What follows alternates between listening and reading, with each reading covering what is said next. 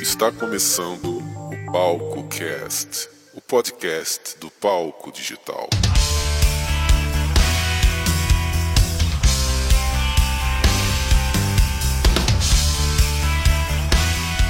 Olá, aqui é o Vinícius Soares e esse é o Palco Cast, edição número 3. É o terceiro episódio desse podcast inteiramente dedicado a você, músico independente desse Brasil e desse planeta. E o episódio de hoje está simplesmente imperdível. Você sabia que existe um mercado no Brasil pagando milhares de reais a músicos independentes? Exatamente, esse é o mercado de sincronização musical. E eu vou conversar daqui a pouquinho sobre isso com o Rafael Pissurno da BR Tracks. A BR Tracks é a maior plataforma de licenciamento musical do Brasil, então fica ligadinho aí.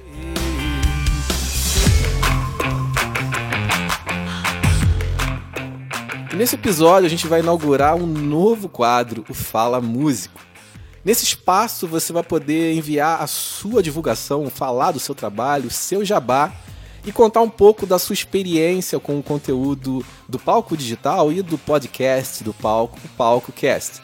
E para participar é muito simples, envia para gente um áudio de até um minuto no máximo falando sobre o seu trabalho e como o conteúdo que a gente tem gerado através do palco digital e do podcast do palco digital tem te ajudado. Envie esse áudio de no máximo um minuto para o e-mail palcocast@gmail.com, repetindo palcocast@gmail.com. Vamos ouvir então os primeiros recados deixados aqui nesse episódio.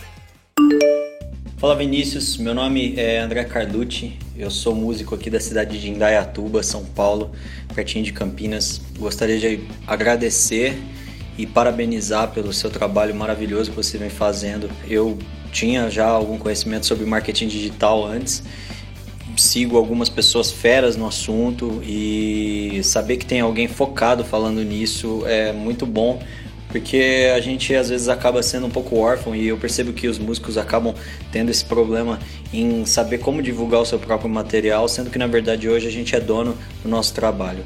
Bom, meu tempo está acabando, mas eu queria dizer que gostaria muito de participar do podcast do Palco Digital, porque é algo que onde eu possa falar da minha carreira, falar do que eu tenho feito para aumentar meu engajamento, que tem sido muito satisfatório. Valeu, um abraço, tchau, tchau. Fala galera do Palco Digital, aqui Dark Almeida, guitarra e voz da banda Bruto Amor, banda de hard rock do Rio de Janeiro. Nós somos uma banda que a gente toca rock pesado em português, com distorção, com melodia, com letras que falam do nosso cotidiano e de todas as nossas mazelas. Essa iniciativa do Palco Digital é muito importante porque dá voz a esse sem fim de bandas independentes que, mesmo com a internet, ainda assim está batendo cabeça aí para poder divulgar o seu trabalho. Se vocês quiserem saber um pouco mais sobre o Bruto Amor, facebook.com barra Bruto Amor ou facebook.com barra Dark Almeida. Olá galera do Palco Digital, aqui é a Lari, tecladista da banda Sofia. Somos uma banda de rock com vertentes fortes no metal, no hardcore, cantamos em português e a banda de vocal feminino. Em breve a gente vai estar tá lançando o nosso single com o clipe. E se você quiser conferir todo o material da banda, conhecer o pessoal, é só ir na nossa página oficial do Facebook, é facebook.com barra Sofia com PH. E o nosso Instagram é Sofia underline underline oficial. Lá a gente sempre está postando tudo que está rolando, o que a gente anda fazendo, todas as novidades. Parabéns, Vinícius, pelo palco digital. Obrigada pelo espaço. Um grande abraço a todos vocês.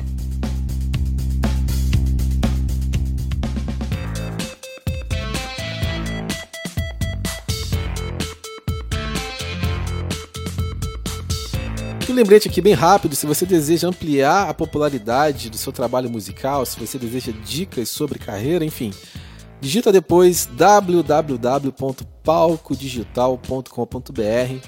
Lá você vai encontrar diversas dicas, diversos conteúdos dos mais diferentes tipos de necessidades que você possa imaginar. Eu acredito que um deles vai te ajudar de alguma forma. www.palcodigital.com.br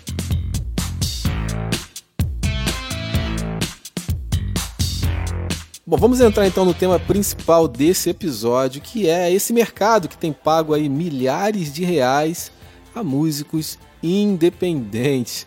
Um mercado que pouquíssima gente conhece e essas pessoas que conhecem estão tirando proveito. O mercado de sincronização musical, o mercado de licenciamento. E para falar sobre esse assunto, está aqui comigo o Rafael Pissurno da BR Trax. A BR Trax é a maior plataforma de licenciamento musical do Brasil. Rafael, é um prazer ter você aqui com a gente e eu quero já te agradecer de antemão pelo conteúdo que você vai estar dividindo aqui com a gente hoje. Nada, prazer é nosso. Rafael, a gente falou no começo sobre a BR Trax ser uma plataforma de sincronização, ou seja, uma plataforma que reúne diversas músicas para o mercado de licenciamento. Mas eu queria que você falasse um pouco mais sobre isso, né? Como que a BR Trax atua e depois a gente vai entrar falando sobre o mercado em si. Perfeito. Nós somos uma agência de sincronização e basicamente servimos para é, agregar músicas. Né? Então, nós agregamos músicas de diversos parceiros, que podem ser produtores de música independente, podem ser selos, podem ser gravadoras, pequenas gravadoras. Normalmente, pessoal independente que manda para a gente através de uma gravadora, de um agregador, ou diretamente o músico colocando lá na nossa plataforma. E a gente serve de ponte para fazer o gerenciamento dessa licença de sincronização, né? É o que a gente vende é uma licença, não é o fonograma em si, não é a música, né? Isso gera uma receita sempre que você fornece uma música para alguém. Si, uma licença em geral, né? Normalmente as licenças são pagas então, qualquer tipo de licenciamento que você faz e recebe um dinheiro, a gente pode pegar e dividir esse dinheiro, que é o que a gente faz. Fica com uma parte de, do dinheiro e dá outra parte para o músico. Bem interessante. Quer dizer, a BR Trax ela tem papel intermediário, né? Ela possui o um banco de trilhas alimentado por artistas independentes, por selos, por gravadoras, né? Que colocam lá os seus fonogramas e serve esse banco de trilhas a diversos projetos, a diversas empresas que demandam esse tipo de conteúdo de áudio para os seus projetos audiovisuais, né? Agora, como essa licença, Rafael, ela é liberada, né? O artista que submete a sua música para um banco de trilhas como a BR Trax, né? a BR Trax, ela licencia essa música para um projeto, né? E como é que é feito esse trâmite, né? Existe algum contrato? Como é que é feito isso? Sim, o, o, o negócio em si é de contrato, né? É um negócio, digamos assim, um negócio jurídico. Como eu falei, a gente não vende o MP3, a gente não vende o CD, a mídia, a gente não vende a música em si, a gente vende o direito de usar a música, né? Então, claro que junto com essa venda, a gente também entrega para a pessoa música em alta qualidade, o, o, o, arquivo de música, digamos assim, né? É, inclusive, é, um, é uma exigência nossa na BR Trax que as pessoas enviem as músicas em em alta qualidade, no, no arquivo Wave ou AIF, enfim, sem compressão, porque os produtores de audiovisual, mais, digamos assim, os mais exigentes, né, o, o pessoal que trabalha com publicidade, não aceita trabalhar com MP3, por exemplo. Agora é um mercado novo, né, Rafael? Poucos músicos sabem que é possível licenciar as suas músicas e através da BR Trax isso é possível, né? Para cinema, para games, para publicidade, enfim, é algo que está se desenvolvendo nessa cultura no Brasil, né? Existe uma estatística de que o brasileiro consome 80% da música que ele, que, ele, que ele ouve é música nacional, ou seja, 8 em cada 10 músicas que são ouvidas em rádios, ou compradas, ou ouvidas em streaming, são músicas nacionais. Esse dado, se eu não me engano, é de 2013. É, não lembro exatamente a fonte, mas, enfim, posso pesquisar se for relevante. E a discrepância que você liga na, numa TV Globo da vida, você ouve um monte de música estrangeira na programação, um monte de música de banco, de trilha estrangeiro também. E você quase não ouve música nacional, você fica pensando, mas se o brasileiro consome tanta música nacional, por que, que a televisão não está refletindo isso, né? Por que, que a gente não está tem tanta música nacional assim na TV brasileira? Que dirá na TV mundial, né? Então, é um mercado que, que deve ser explorado pelos artistas independentes, é um mercado que está muito devagar ainda aqui no Brasil. A BR Trax surgiu para ajudar nisso também. E não só a gente, quer dizer, na, aqui no, no, no, Brasil eu não conheço realmente nenhum, nenhum concorrente com esse modelo, uma empresa nacional. E mais do que isso, a gente também tem aqui acordos com agregadores de conteúdo. Então, muitas vezes, quando o artista resolve colocar a música dele distribuir para um agregador de conteúdo, exemplo da CDB, por exemplo, É, lá você tem a opção, ainda mais esse artista que é vertical, né, esse artista que, tem, que é dono do, do, do fonograma e da obra, enfim, ele é dono de tudo. Então, aconselho, assim, que procure agregadores e que procure plataformas de sincronização como forma de fazer suas músicas chegarem na, nos produtores de audiovisual. Agora, existe alguma exigência em termos de estilo musical para que uma música, um fonograma, ele seja licenciado para um projeto? Né? Existe alguma tendência ou não? Ou, ou realmente o mercado ele é bem aberto, ele é bem eclético? Como é que dentro da experiência que você tem com a BR Trax, como é que você enxerga isso? É, em termos de, de gênero, digamos assim, estilo, gênero, né, musical, realmente é muito variado.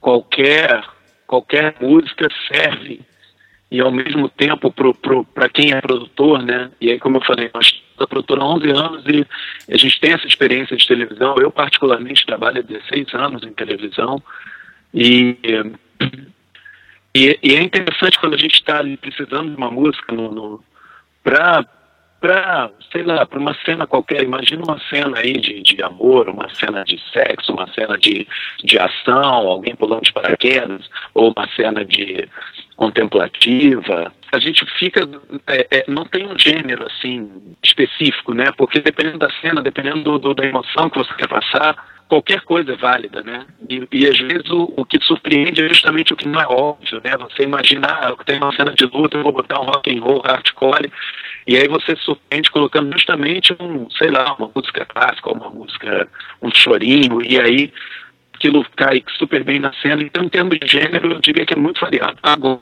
é fato que a maioria das músicas que são sincronizadas, a grande maioria das sincronizações que são feitas no mundo são para televisão, né?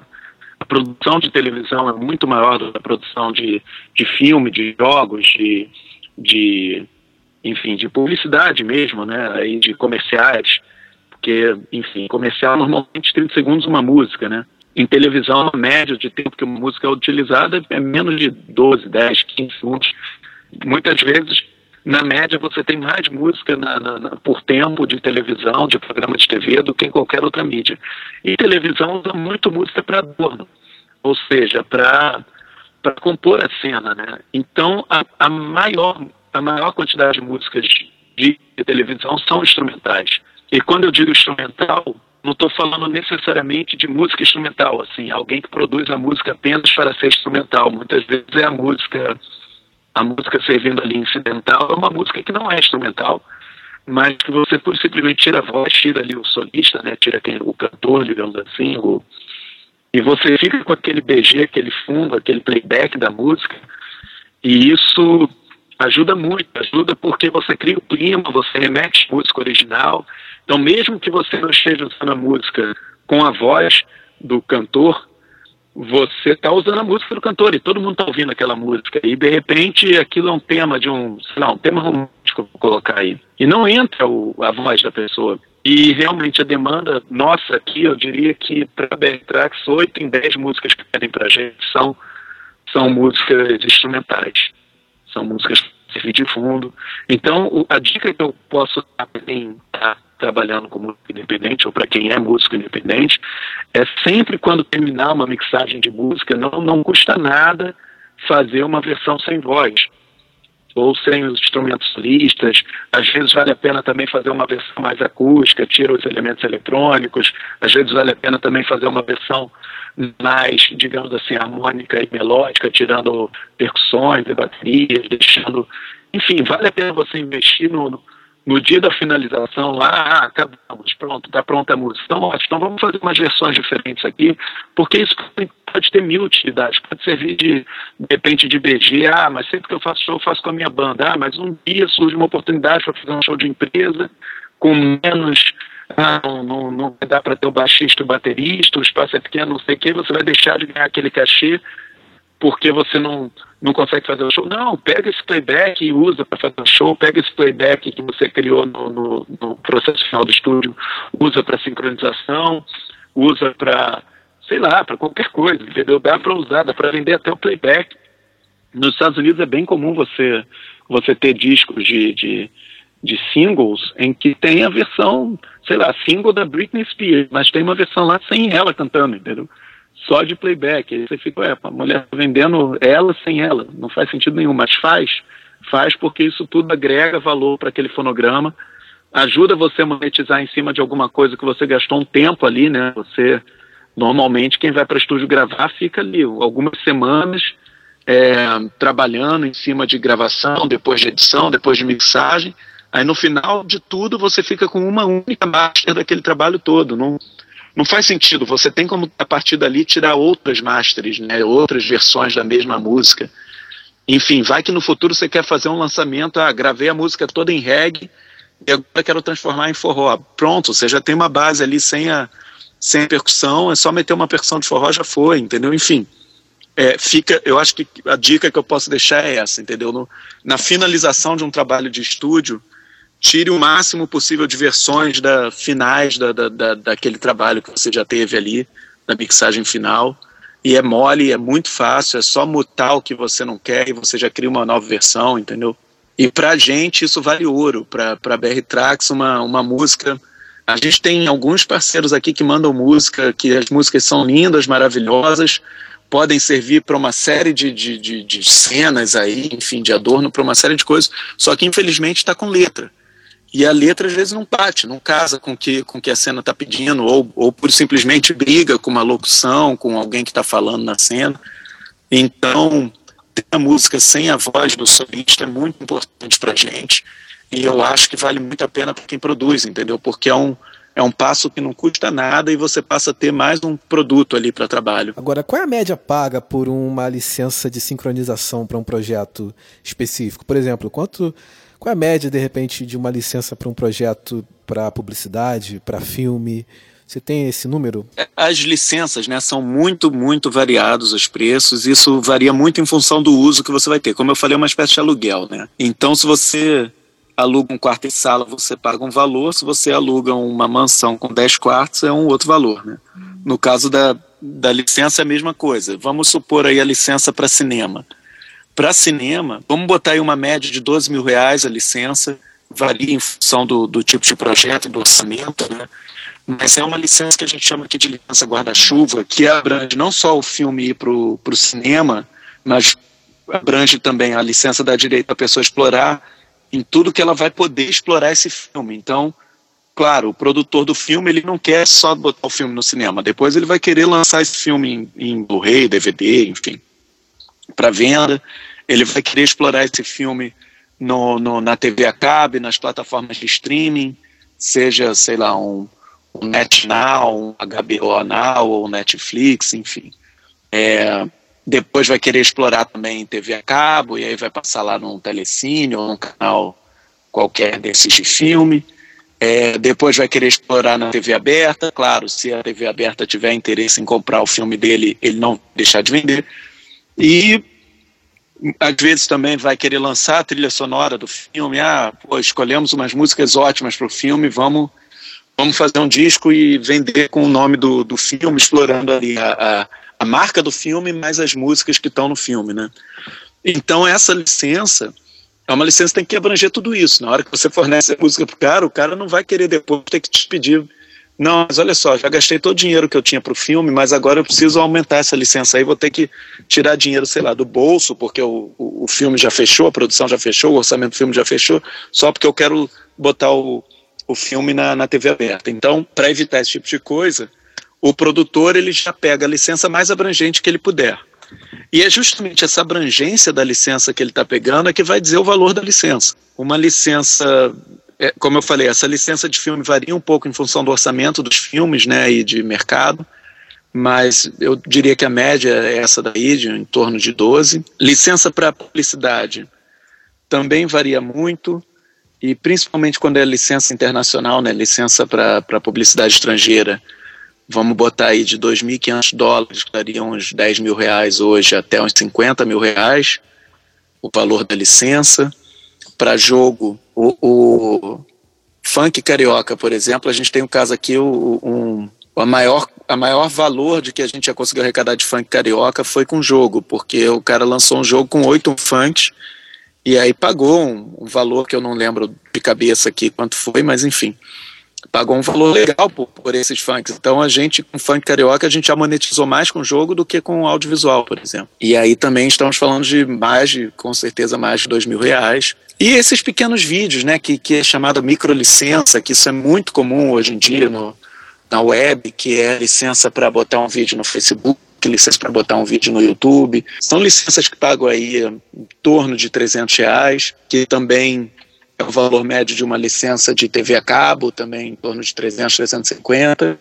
E é a licença que sai mais, então essa acaba sendo mais relevante porque é aquele pingadinho de sempre, né? Sempre estão produzindo TV a cabo, né? Projetos tem muito, de web também tem muito, e é mais ou menos essa licença aí que, que vende mais, entendeu? Então não adianta também a pessoa ficar sonhando com aquela licença altíssima, não, quando meu, minha música estiver na propaganda da Apple, eu vou ficar rico e tal mas até concordo que vai, sabe, que pode ficar, enfim, se for uma música boa, estourar e tal. Eu diria que é até a moda da vez agora é o tal do microlicenciamento, que é justamente essa licença barata, mas que é um barato que, que monetiza muito melhor do que um streaming, uma venda de MP3, entendeu? E, e que tem muito. Tem muito e é um mercado que aumenta cada vez mais, entendeu? Essa microlicença é capilar, né? Porque a internet é um ambiente praticamente infinito para produção de conteúdo, né? Então, em vídeo. Então é, é um espaço realmente para licenciar que uma TV, que um, um, ambiente de cinema não teria fisicamente. Né? Exatamente, exatamente. E, e empresas, né? Porque quem produz conteúdo para televisão, ainda mais no Brasil, né? Que a gente tem um, uma, um sistema um pouco mais é, digamos assim, um pouco mais de monopólios né, de, de produção, então não tem tanta, tantas produtoras uh, produzindo conteúdo para TV aberta no Brasil, acaba que os produtores estão sempre os mesmos, né? Então fica aquele, aquela coisa, aquele círculo meio fechado, assim. E quando você vai para a internet, a gente tem cliente aqui que, que são empresas. Aí, ah, mas que empresa? Sei lá, americanas, sabe? É, um, um, empresas quaisquer que não são produtores de, de, de de vídeo, enfim. Só que o cara não tem cacife para botar na televisão. Mas o cara tem cacife para botar na internet que é de graça, né? Botar na internet de graça, assim.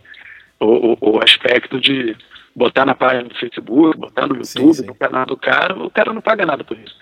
Então ele vai numa produtora pequena, paga para fazer aquele vídeo, essa produtora paga pela música e e coloca no ar. Então, você passa a ter clientes, o, o, como você falou, a, a capilaridade né, aumenta muito a rede de, de, a rede de clientes, porque você passa a não ter só como clientes aqueles grandes grupos, né, Bandeirantes, Globo, Record, SBT, não, você passa a ter como cliente qualquer um, a venda da esquina é sua cliente, entendeu? Se ela resolve botar um, um vídeo no Facebook dela divulgando a promoção do, do, final de ano, entendeu? Ela vai contratar uma produtora, vai fazer um vídeo, vai querer botar e vai precisar de música. Principalmente esses pequenos, por isso se fala tanto na microlicença, porque o cara às vezes não tem grana para bancar, bancar, vou bancar uma sonoplastia, vou bancar um, uma música original, vou bancar um, um, sei lá, um cinegrafista que vai filmar minhas peças e tal. Não, o cara às vezes só tem dinheiro para fazer um clipe de imagens. Imagina, você quer expor um produto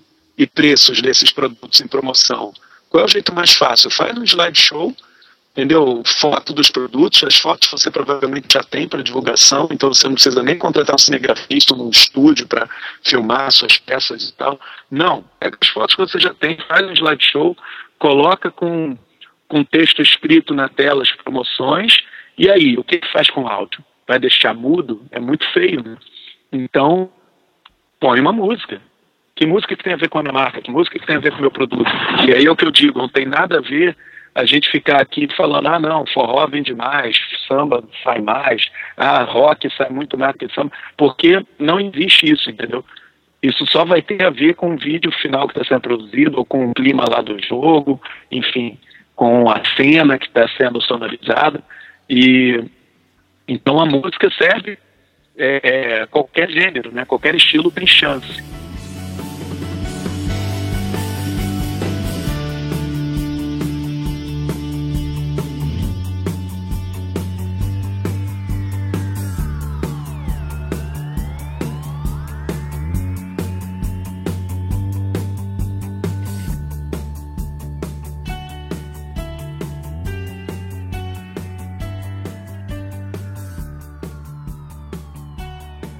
A gente está chegando no finalzinho desse episódio, Rafael. Eu queria te pedir para deixar uma dica ou alguma sacada para esse músico independente que enxergou agora né, a oportunidade no mercado de licenciamento, né, como é que ele deve proceder, o que, que ele deve fazer para começar a pisar realmente nessa água e realmente batalhar para ter renda né, em cima desse mercado, dessa oportunidade que está aparente para ele agora. Com certeza, a dica que dou é não guarde seu CD debaixo do braço e fique contemplando ele na prateleira, entendeu? Porque não, não vai chegar em ninguém, sabe? Põe para jogo, distribui digital, distribui físico, procura parceiros para trabalhar isso para sincronização, para audiovisual. Enfim, tem mil soluções no mercado, mas com certeza deixar a música parada ou, ou não lançar, ou não distribuir, ou não, não disponibilizar é talvez uma, uma forma que eu considero bem ruim de, de ir para o mercado, entendeu? Você tem que botar para jogo. É melhor arriscar do que não arriscar, entendeu? Rafael, fique à vontade para deixar o seu site, enfim, o endereço de e-mail, o que você quiser deixar para a galera conhecer, inclusive, a BR Tracks. O site brtracks.com, é com X, né? brtrax.com. E para quem é produtor de música independente, é, colocar barra parceiros. No, no final já, já cai direto na, na página voltada para quem quer fornecer música. Porque, enfim, é o mesmo site, obviamente, para quem adquire a licença e quem é, quer ser parceiro, então é só colocar o barra parceiros no final. É br3.com barra parceiros e aí você cria sua conta, envia as músicas para gente, a gente vai catalogar as músicas e a partir do, do momento que envia a disponibilizar essas músicas para o mercado. Então chegou a música para a gente, a gente já baixa, já ouve, já, já começa a catalogação. A catalogação para entrar no nosso, nosso aplicativo é um pouco mais lento, porque, enfim, a gente tem uma fila aí já com com uma série de músicas que a gente está botando dia a dia cada vez mais no sistema, mas independente disso, já está disponível e sempre que pedem para a gente, a gente já fornece. E, bom, se quiser mandar e-mail, info.brtrax.com. Maravilha. Eu vou disponibilizar embaixo desse podcast para quem está ouvindo esse episódio no site do palco os links da BR Tracks, os contatos para quem quiser conhecer um pouco mais desse trabalho, tá? Rafael, mais uma vez, obrigado. Obrigado, Vinícius. E você que acompanhou esse episódio, deixa o seu comentário aqui embaixo. E se ele foi útil para você, compartilhe, espalhe essa mensagem para mais pessoas, ok? Eu fico por aqui então, eu te vejo no próximo episódio do Palco Cast. Até mais.